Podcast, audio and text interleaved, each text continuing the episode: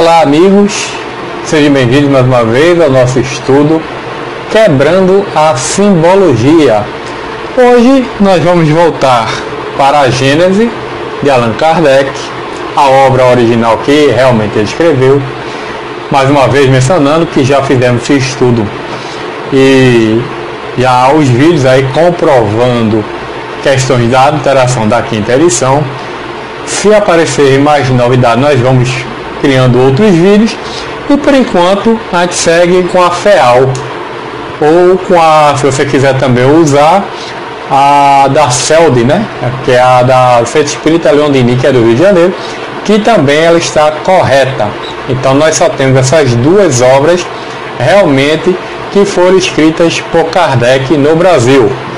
E aí nós vamos voltar agora para o capítulo 11, que é a Gênese Espiritual, que nós vamos falar da raça adâmica, que é do item 36 a 41.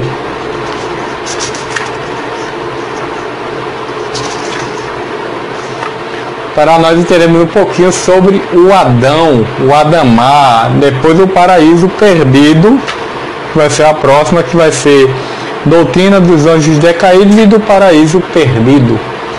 Então, dando seguimento ao nosso conteúdo, já que chegamos ao Adão, já descobrimos que quem escreveu a Bíblia foram simplesmente o pessoal de capela, né?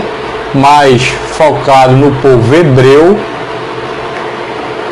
eles que deram essa, essa ideia né, de relatar todo o processo de capela aqui no, no nosso planeta Terra e como é que foi desenvolvido todo o processo.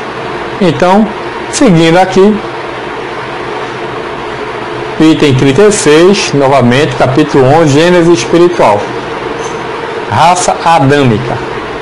Segundo o ensinamento dos espíritos, é uma dessas grandes imigrações, ou como queiram, uma dessas colônias espirituais vindas de uma outra esfera, que deu nascimento à raça simbolizada na pessoa de Adão, e por essa razão denominada raça adâmica. Quando ela chegou à Terra, era povoada desde tempos imemoriais, como a América, quando chegaram os europeus. A raça adâmica, mais avançada do que aquelas que a tinham é, precedido na Terra, é a mais inteligente. É ela que conduziu todas as outras ao progresso. A Gênese a mostra desde os primórdios, industriosa apta às artes e às ciências, sem ter passado pela infância intelectual, o que não é próprio das raças primitivas, mas que, mas que concorda com a opinião de que é, era composta de espíritos com mais progresso. Então aqui ele, tá, ele, ele aqui já está trazendo aqui para nós, dizendo né, que essa, esses espíritos que vieram de fora, que é o pessoal de capela, não passaram pela infância no, no orbe. O que é que ele quer dizer com isso? Ele quer dizer que não foram é, os espíritos primitivos, né? eles não nasceram aqui no planeta, que é o que é, é o Emmanuel traz em é, A Caminho da Luz falando, que já existiam duas raças, as raças amarelas e as raças negras.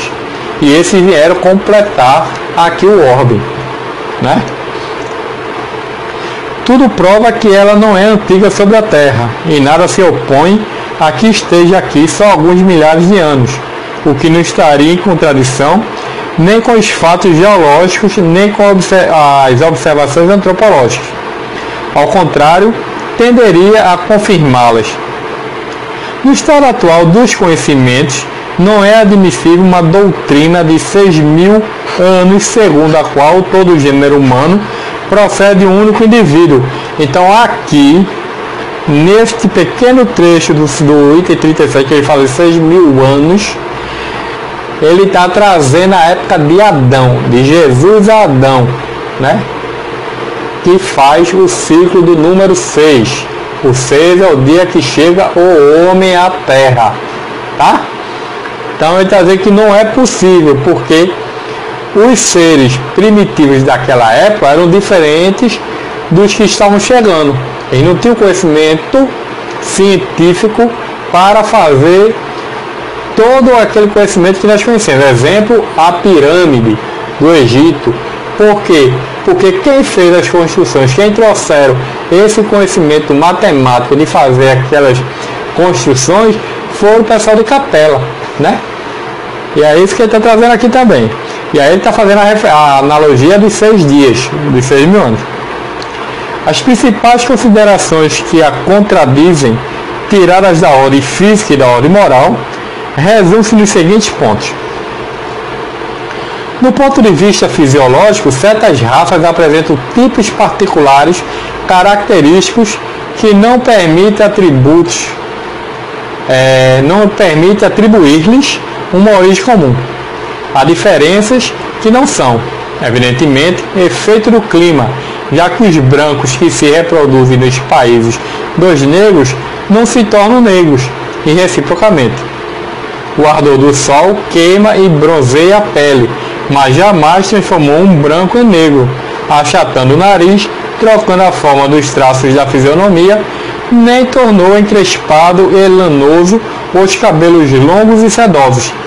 Sabe-se atualmente que a cor do negro provém de um tecido particular subcutâneo inerente à espécie. É necessário considerar as raças negras, mongólicas, caucásicas, como tendo suas origens próprias e nascido simultânea ou sucessivamente em diferentes partes do globo. Seu cruzamento produziu raças mistas secundárias. Os caracteres fisiológicos das raças primitivas são um indicativo evidente de que elas provêm de tipos especiais. As mesmas considerações existem para o homem e para os animais quanto à pluralidade dos troncos. Ah, Adão e seus descendentes são representados na Gênesis como homens essencialmente inteligentes, porque desde a segunda geração construíram cidades, cultivaram a terra, trabalharam os metais.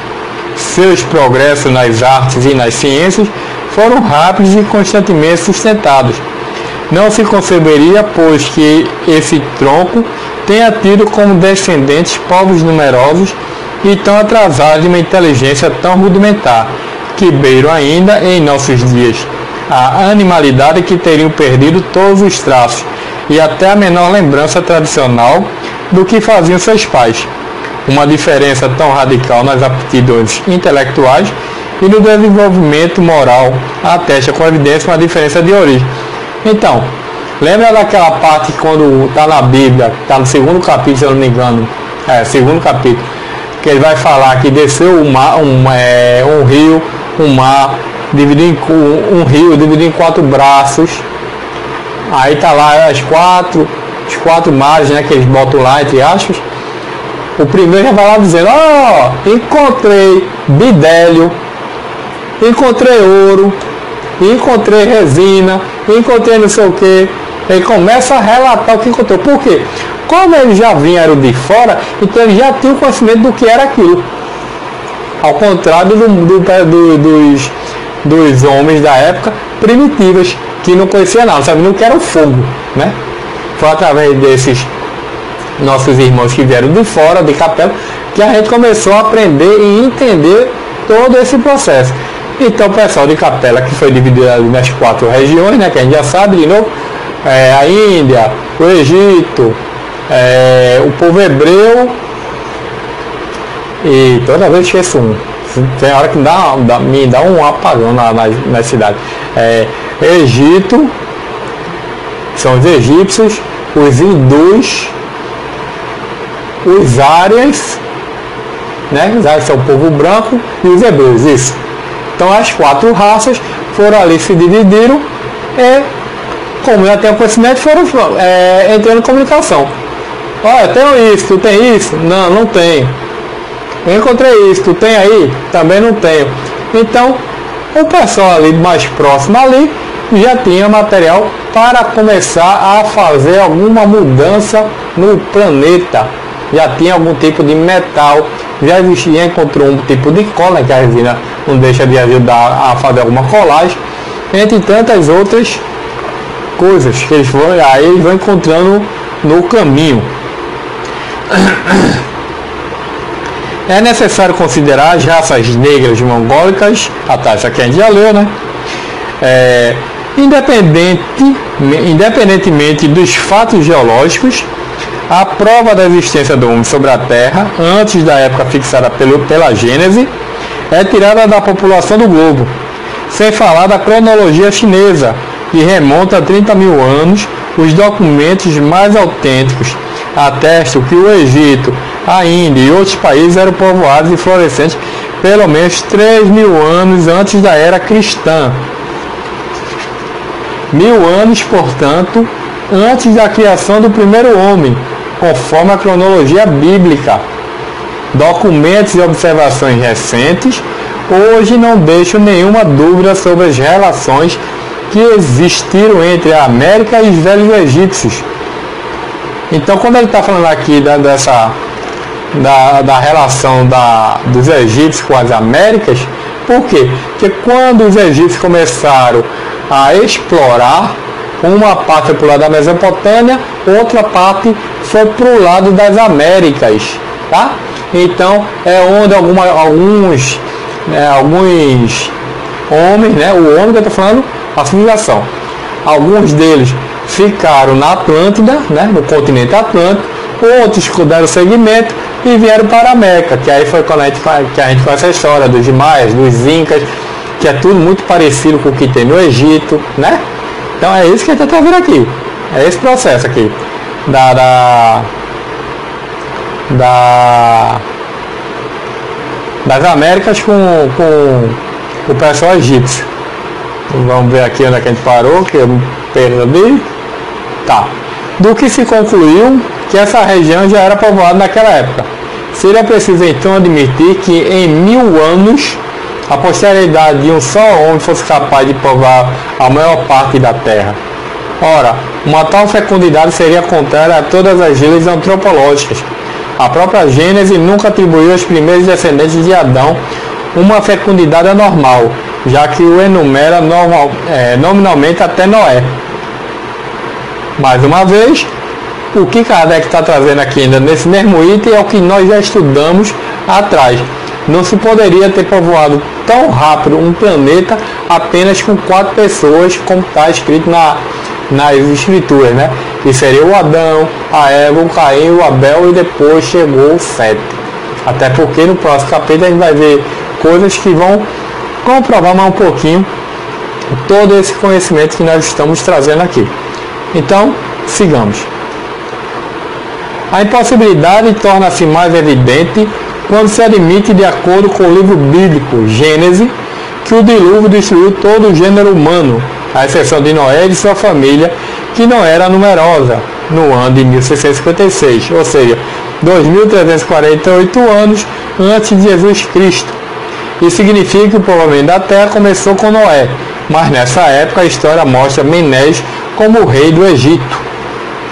Quando os hebreus se estabeleceram nesse país, 642 anos depois do dilúvio, o Egito já era um poderoso império que teria sido povoado, sem falar das outras regiões, em menos de seis séculos somente pelos descendentes de Noé, o que não é admissível. Notemos que os egípcios acolheram os hebreus como estrangeiros.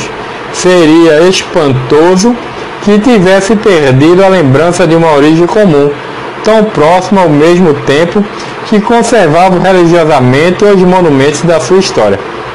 Uma rigorosa lógica apoiada pelos fatos demonstra da maneira mais categórica que o homem está sobre a terra desde um tempo indeterminado, muito anterior à época assinalada pela Gênesis. Do mesmo modo, a diversidade dos troncos primitivos porque demonstrar a impossibilidade de uma proposição é demonstrar a proposição contrária. Se a, a geologia descobre finais autênticos da presença do homem na Terra, antes do grande período diluviano, a demonstração é ainda mais absoluta. Então, é isso que a gente tem que trazer para vocês, entender a parte da, da, do complemento sobre a chegada do homem na, na Terra. Né? A gente vai juntando um quebra-cabeça, provando por A mais B que realmente não foi nascido é, o homem através de uma única pessoa, e sim de grandes civilizações que chegaram aqui na Terra para nos auxiliar. E que já existiam civilizações também primitivas, que são as duas raças, negra e amarela. Sendo assim, nós estamos quase concluindo o terceiro capítulo. Acho que falta mais um videozinho, a gente conclui para gente entrar na história do Caim e Abel, que é o quarto capítulo simbólico para a gente aí desmistificar mais um pedaço dessas nossas dúvidas. Mas antes de tudo, antes de finalizarmos, gostaríamos de agradecer a todos que estão assistindo. É, não esquece de se inscrever, caso ainda não tenha se inscrito, compartilhe, marque o sininho para receber as notificações, tá certo?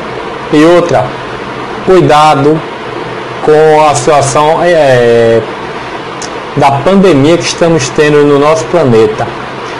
Vibremos, oremos pelas pessoas, oremos a, a equipe espiritual para nos auxiliar, façamos a nossa parte, cuidemos, lava as mãos direitinho. Se não sabe como é que tem que lavar as mãos com água e sabão, procura no YouTube que a gente mostra lá qual é o procedimento correto, tá? Tá na rua, procura o álcool em gel, tem que ser a 70%, álcool comum não serve. Use o álcool em gel para fazer também a sepsia, tá bom?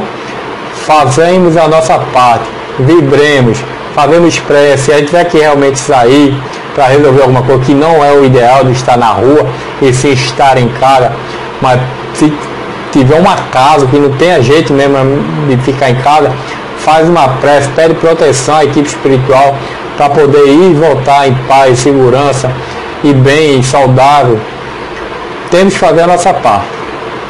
Cada um fazendo um pouquinho da sua parte, daqui a pouco está tudo resolvido. Assim como Bezerra de Menezes, nosso querido médico, é, enviou a mensagem através de, de Valdo na conferência, que está lá escrita bonitinha, falando para a gente confiar. Vamos confiar na espiritualidade que vai dar tudo certo, tá? Tenhamos fé porque vamos passar por essa é, mais uma dessas questões aí epidemiológicas do nosso planeta. Então, fique em Deus, confia e vamos fazer nossa parte, tá bom? Até mais, pessoal.